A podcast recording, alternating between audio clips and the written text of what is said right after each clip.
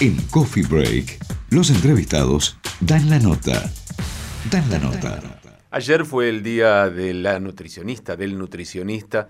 Y bueno, como todas las dietas, viste que uno las empieza tarde, la nota también la hacemos un día después, pero tenemos ganas de charlar con la licenciada Viviana Wons justamente de eso, de nutrición pero no de nutrición. Yo creo que casi todos debemos saber lo que hay que hacer para hacer las cosas bien. El tema es que por algún, alguna tara, digo, no lo hacemos y entonces necesitamos de los profesionales. Vamos a charlar con ella para ver cuánto ha evolucionado esta área de la salud que creo ocupa y preocupa a muchos. ¿Cómo estás, Dani? Te saluda.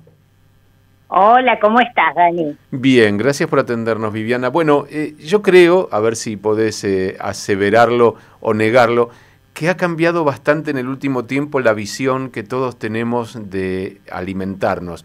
Y especialmente porque mm, hemos descubierto, gracias a los profesionales, que no necesariamente tenemos que vivir privándonos y ser eh, huraños eh, para, para poder estar mejor, no solo en el peso, sino en la salud.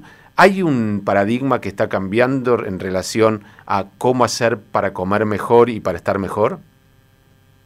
Mira, en realidad lo que yo creo es que eh, cada vez hay más información. Eh, como siempre, como ha pasado en todas las épocas, eh, hay y ha habido modas alimentarias. Hemos pasado por lo que antes se llamaban las dietas de moda y dietas extrañas de la luna, del sol, de los astronautas, y que a otro tipo de dietas o sea, que están volviendo incluso dietas anteriores, que se hablaba de las Atkins, de las cetogénicas, y por algún raro designio vuelven a aparecer disfrazadas de otro nombre, eh, con otro nombre, perdón, y la gente vuelve a hacer dietas extrañas de ese tipo, pero por otro lado hay gente que está haciendo alimentación más consciente. O sea, en este momento eh, conviven distintas modalidades de eh, formas de alimentarse. Está la gente que brega por eh, lo que sería una no dieta, mientras teóricamente va a un lugar a asesorarse para hacer no dieta, mm, con otros que realmente no hacen ningún tipo de dieta, y también se mezcla gente que hace dietas muy extremas. Hay un poco de todo.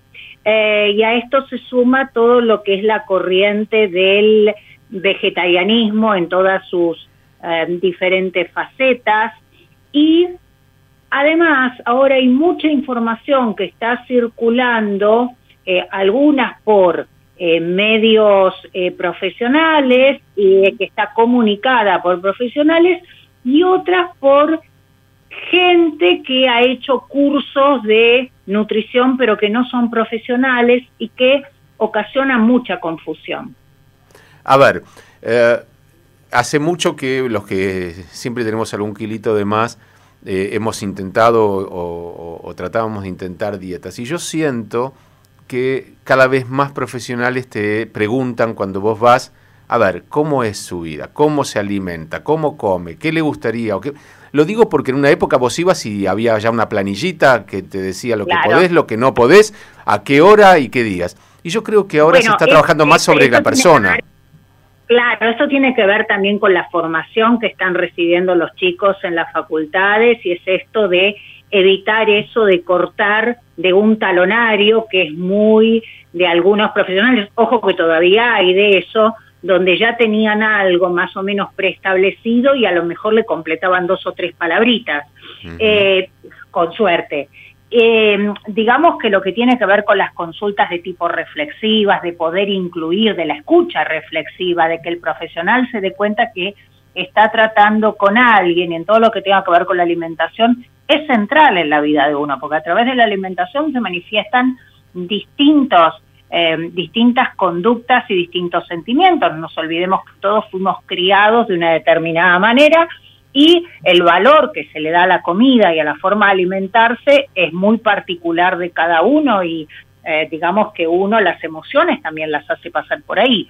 Por lo tanto, cuando uno trata a un paciente, tiene que estar pensando que no solamente está hablando con alguien que va a hacer una dieta y nada más, sino con su forma de ser. Con lo cual, sí o sí, hay que hacer una cantidad de preguntas, hay que interiorizarse en la vida del otro, pero como siempre uno va a encontrar distintas modalidades y es por eso que en general, digamos, cuando uno recurre a un nutricionista suele ir recomendado ya sabiendo cómo es que trata cada profesional a sus pacientes. Ahora estamos, estamos de acuerdo, Viviana, en que la comida es mucho más que alimento, porque eh, a veces, eh, si uno, lo decías vos recién, hay, hay crianzas, hay educaciones, hay culturas, hay lugares del mm. mundo en el que uno ha nacido o se ha criado que determinan qué significa la comida para cada uno de nosotros. Si la comida fuera solo alimento, podríamos vivir a suero.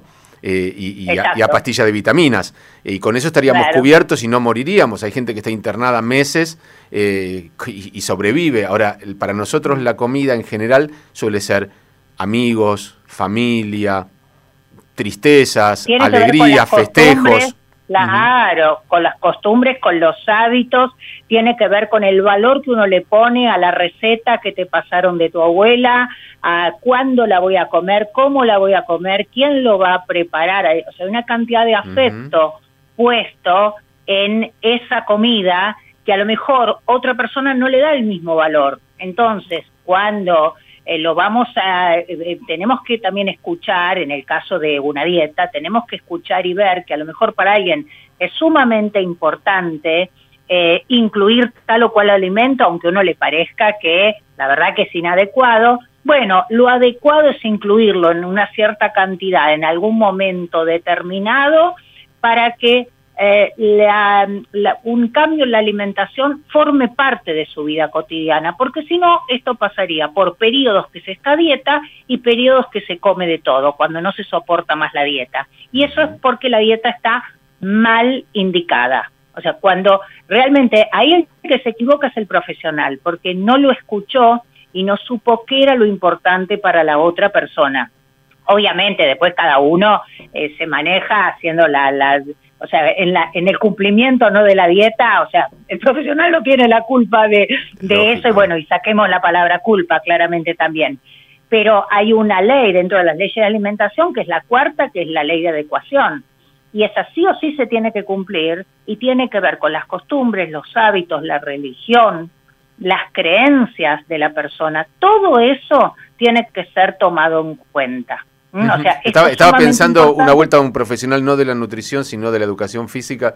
Me decía que él cuando hablaba con, sus, sus alumnos, la persona decía, y lo que pasa es que yo todos los días como, no sé, cuatro medialunas. Estoy acostumbrado a un café con leche con medialuna a la mañana y uno a la tarde.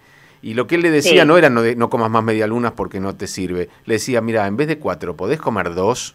una y una. Claro. Y esa persona por ahí durante un tiempo comía una y una y después decía, ¿podrás comer una? Y, eh, bueno, la gradualidad de todo. Claro, pero la, no, pero la gradualidad hacía posible las cosas. Si yo le digo a una persona que come cuatro medialunas, a partir de mañana no podés comer medialunas, la persona puede aguantar una semana y cuando ve una medialuna en, en una vidriera o, se sienta a desayunar con otros, va, va, va a perder, va a sucumbir. Yo, yo creo que hay algo de eso también, ¿no? De el, lunes empiezo la dieta, claro, el lunes empiezo la dieta y tengo que cortar con toda mi vida anterior. Bueno, pero eso, eso era, digamos, el paradigma anterior y de pronto era difícil de sostener y por eso el alto nivel de recaídas que hay en el caso del sobrepeso y la obesidad, el índice de recaída es de arriba del 80%, pero ¿por qué? Porque se intenta cambiar de vida, en ese momento. Y uno no cambia de vida, digo esto entre comillas claramente, pero es casi casi un cambio de vida. Si yo estaba acostumbrada a hacer algo toda durante toda la vida y de repente alguien externo me dice, no, no, mira, esto desde mañana lo tenés que cambiar, ¿por qué? Porque yo te digo que esto es bueno y todo lo que vos venías haciendo es malo. Quizás al principio, si la dolencia es muy importante, uno se la banca, pero pasado un tiempo, ante una ligera mejoría, ya deja de perder, digamos, razones suficientes como para mantener semejante tortura. Y bueno, la gente no, no le gusta vivir torturada y lógicamente va a volver a lo anterior. Entonces, el ejemplo que vos das de la gradualidad, lógicamente es lo mejor, porque si cuatro era su menú habitual y baja uno, ya con esa diferencia calórica, va a bajar sí o sí de peso y no va a estar de duelo permanente porque va a estar, va a tener una cercanía a ese alimento tan codiciado. Y además, el hecho de permitírselo no lo transforma en el objeto del deseo permanente, porque si no, si alguien te dice, no pienses en un camello, no pienses en un camello, no pienses en un camello. Solo en eso vas a pensar, en un camello. Sí, lógico. Lógico, entonces la vida de, este, de esta persona era una media luna, desde el momento que se, la, se las quitaron todas. En cambio, teniendo una, lo vas calmando, se va tranquilizando y ya con la diferencia que hiciste podés seguir. Pero bueno, como siempre tiene que ver con los distintos criterios profesionales y eh, de alguna manera en la negociación. Esto es negociación. Viviana, te iba a preguntar sobre el tema del peso ideal, que me parece que es otro de los puntos complejos.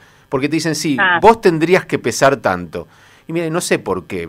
por lo que me dice y por lo que. Y por, pero de mm. repente los cuerpos no son los mismos, la edad de ah. uno no es la misma. ¿Viste? Y, yo he escuchado muchas veces, y no, yo tendría que estar pesando no sé, lo voy a decir por mí, yo mido unos 73 y alguna monedita y vos tendrías que pesar 73. ¿Y de dónde sacaste eso? Porque puede ser que a los 25 años tenía que pesar 73, pero tengo 57 y a lo mejor con 75 o con 76 esté bien. ¿Cómo se hace para calibrar qué es un peso ideal y qué es un peso posible?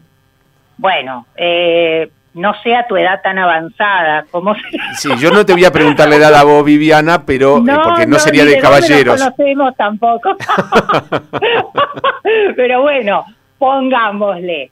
Hay algo que dijiste que es el peso ideal. Y como todo lo ideal es enemigo de lo bueno. O sea, lo ideal lo tenés siempre como una cosa que no vas a encontrar. Yo que sé, casarte con un rockstar. Eso es lo ideal para alguien que le guste eso. Eso no quiere decir que sea posible. El, el, tema es encontrar el peso posible para uno. O sea, el peso ideal puede servir, como en su momento se hicieron esas famosas tablas de peso hace muchos años que estaban clavadas, pegadas ahí en las balanzas esas de pie, viste que eh, había muchos lados y que te decía una balanza y vos decías ese peso como lo, y decía con zapatos y ropa. Ese peso lo habían armado hace muchos años atrás aseguradoras eh, americanas, pero hace muchísimos años, porque se suponía que a menor peso iba a haber menores implicancias en cuanto a la salud, cosa que si bien es cierto que no hay que tener un exceso de peso, pero cuando vos pones pesos ideales totalmente eh, irreales para lo que es la persona promedio, lo único que encontrás es frustración. Entonces, lo que hay que buscar es para cada uno, si bien eso lo podés tomar como un peso de referencia a nivel poblacional, cada uno va a tener distinto peso posible. ¿Por qué? Ponele que vos seas un musculoso que va a un gimnasio y tenés una cantidad de músculos impresionante. No podés tener nunca ese peso, porque la realidad es que vos estás creando músculo permanentemente y además esforzándote por crear, entonces no vas a tener ese peso. Si una embarazada gana peso, claramente gana peso por el embarazo, amén de alguna otra cosa que haga, por lo tanto tampoco tendría que tener ese peso. Una persona que retenga líquidos también va a tener un aumento de peso, pero hay que ver cuál es la conformación de ese peso. Por eso ese viejo concepto fue eh, modificado hace muchos años por tener el peso como una referencia, pero además hacer todo lo que es antropometría. Es decir, tomar mediciones de contornos, diámetros, perímetros del cuerpo, que eso se hace en forma personalizada, se va viendo cuál se estima, cuál es la conformación del cuerpo y se estima la cantidad de grasa, de músculo, de agua, de hueso y de otras eh, partes, vísceras y demás, que eso es el, de los cinco componentes, y de acuerdo a eso se considera realmente, se ponen metas, y a lo mejor la meta puede ser con cierto entrenamiento y con eh, una determinada dieta bajar el porcentaje graso o en otros casos subir el porcentaje muscular y ver también si el peso realmente está muy alejado. Para ver el peso normalmente lo que se hace es el peso sobre la talla al cuadrado y ahí se entra en, en una escala que es el del índice de masa corporal, pero es la misma historia.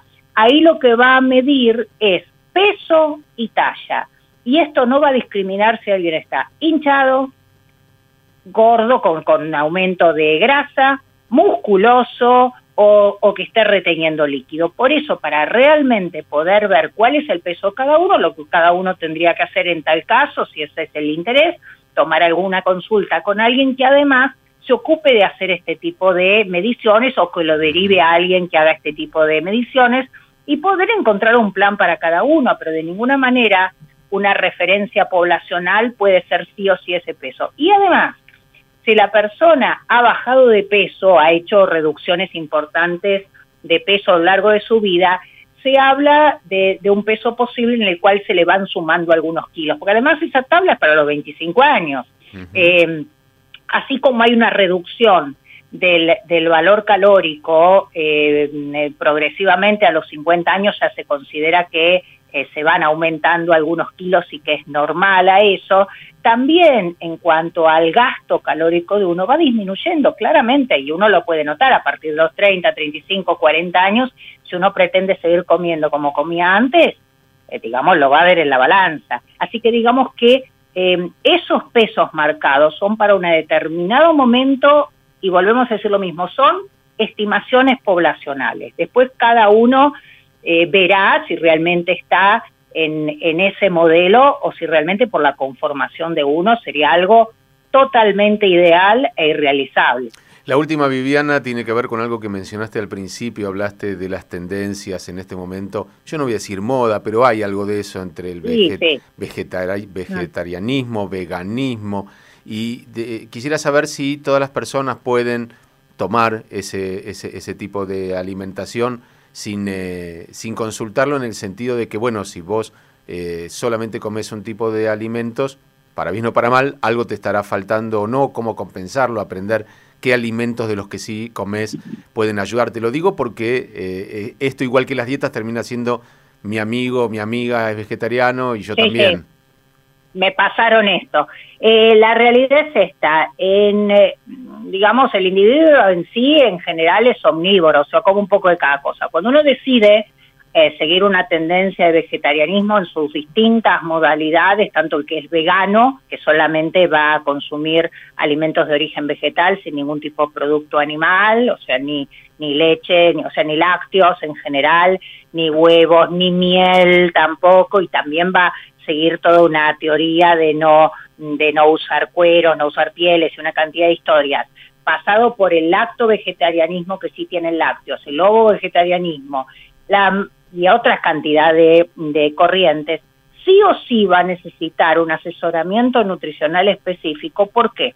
Porque a la medida que van eliminando alimentos, si no los compensan con otros, si no aprenden cómo consumir a lo mejor eh, cereales junto con legumbres para, de alguna manera durante el día, para poder completar eh, proteínas o ver cómo, cómo refuerza la cantidad de zinc necesaria, de hierro necesario, de vitaminas, eh, o cómo hacer eh, fermentaciones, por ejemplo, para poder activar mejor y para poder absorber mejor algunas vitaminas, eh, va a tener dificultades a largo plazo, porque también uno puede ser vegetariano de pizza.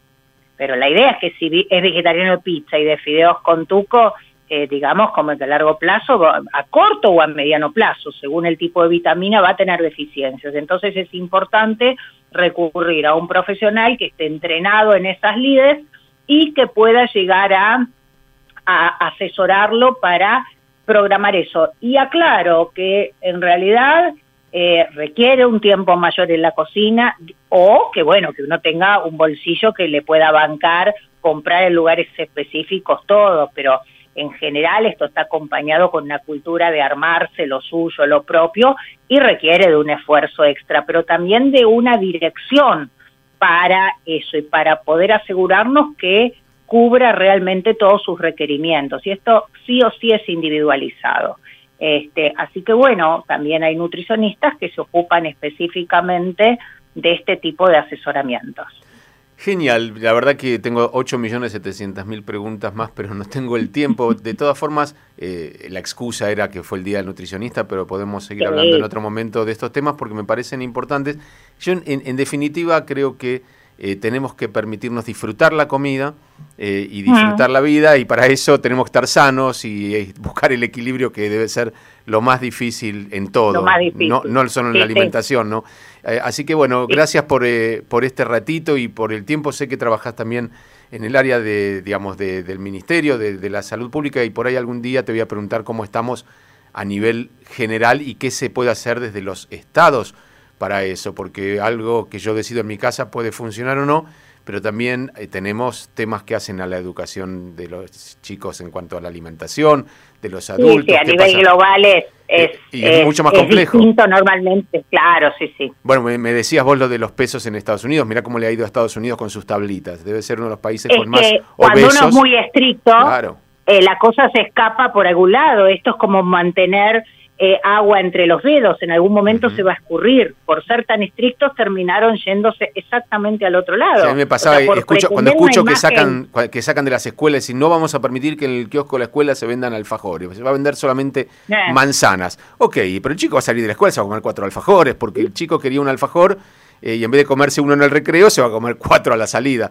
es, que lo prohibido tiene otro valor, o sea, uno le da por eso a veces el tema de los etiquetados y demás, o sea, está bien que hay cosas que están bien, hay cosas que están mal, o sea, hay un poco, lo, ideal sería encontrarle un punto medio a todas las situaciones para evitar ese tipo de conflictos, porque lo que decía Estados Unidos es así, la cultura de Barbie trajo como consecuencia, bien, o sea, esta cosa de pretender cosas ideales permanentemente, trae como consecuencia también la rebeldía total y absoluta.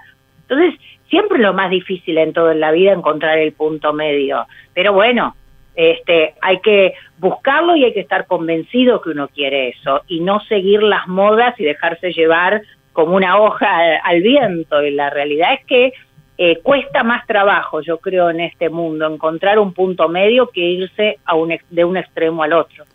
Bueno, vos porque sos mucho más joven que yo, pero yo ya me permito a esta altura un poquitito de, kilos de más porque he decidido que los tengo que disfrutar y tengo que convivir con ellos. Pero bueno, vamos a seguir charlando otro día. Cuando yo llegue a tu edad, vos me vas a contar cómo ya vas a ver, Ya vas a ver lo difícil que es. Te mando un abrazo grande. Un beso. Chao. Viviana Uonce, licenciada en nutrición, es coordinadora general de alimentación y dietoterapia de establecimientos asistenciales del Ministerio de Salud y Gobierno de la Ciudad de Buenos Aires. Lo dije todo junto, pero la verdad es un temazo, ¿no? Porque la comida es mucho más que los nutrientes que trae. La comida es un hecho social, es un hecho individual y colectivo. A veces estamos solos y necesitamos comer y a veces necesitamos juntarnos y ahí está la comida. Me parece que era un tema lindo para tratar y seguramente lo vamos a seguir en otro momento. Nos vamos a ir a la última pausa.